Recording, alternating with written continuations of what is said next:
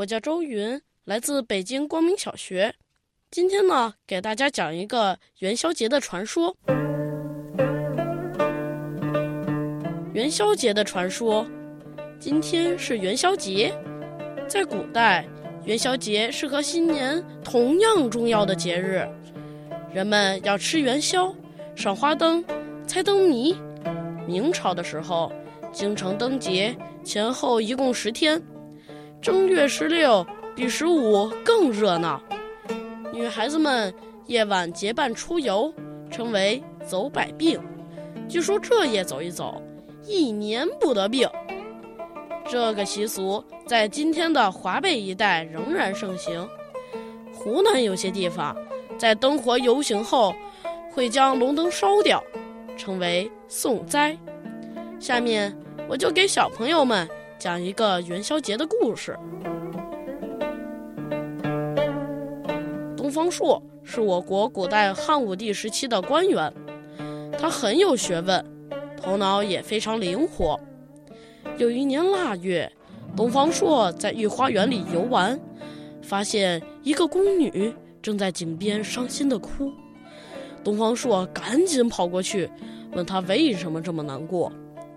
原来这个宫女叫元宵，她来到皇宫好几年了。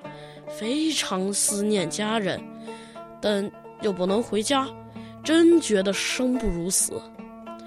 东方朔安慰她：“姑娘，别难过，我想办法让你见到家人。”东方朔来到姑娘家中，对元宵的家人说：“我有个主意，能让元宵和你们团圆。”他仔细嘱咐元宵的妹妹，告诉她应该怎么做。随后，东方朔打扮成一个算命先生，来到街头，说：“我夜观天象，京城要有一场大火灾。”老百姓纷纷求他化解灾难。东方朔说：“正月十三，有人骑黑驴，穿红衣，从南边过来，那就是火神君。大家要跪在路边，苦苦求他，全城才能得救。”老百姓照东方朔的话去做，天快黑的时候，火神君真的穿着红衣从南边骑驴而来，大家跪在路边向火神君求情。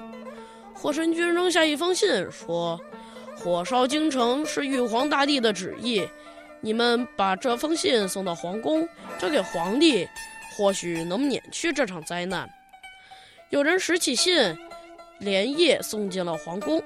只见信上写着：“正月十六火烧皇宫，要想消灾，汤圆花灯。”皇帝不明白是怎么回事，请来东方朔给他出主意。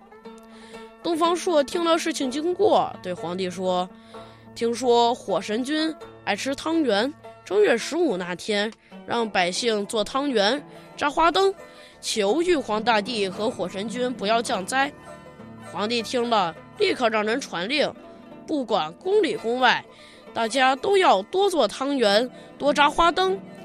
元宵姑娘是做汤圆的能手，东方朔嘱咐她，让她扎一盏大大的花灯，写上自己的名字，字要写得大大的，让人一眼就能看得见。正月十五这天。皇帝用元宵姑娘做的汤圆，供在火神君的画像前，求神仙保佑百姓平安。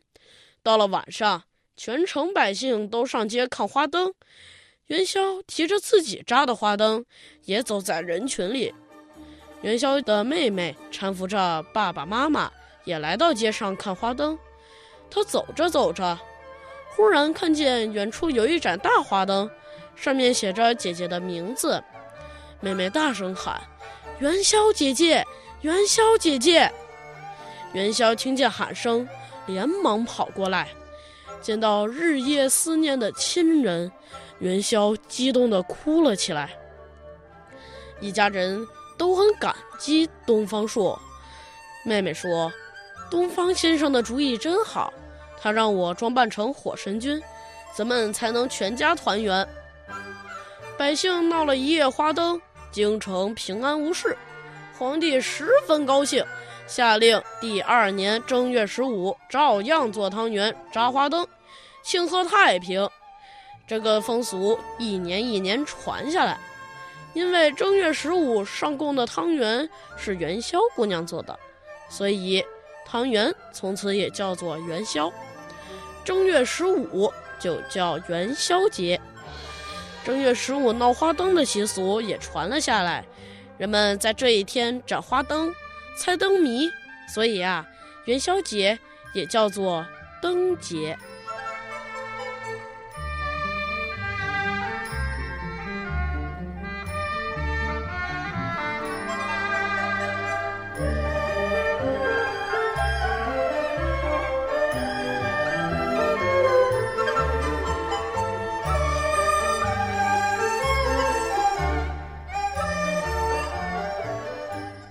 睡前故事收听方式：中国广播 APP、蜻蜓 FM、喜马拉雅都可以在线收听。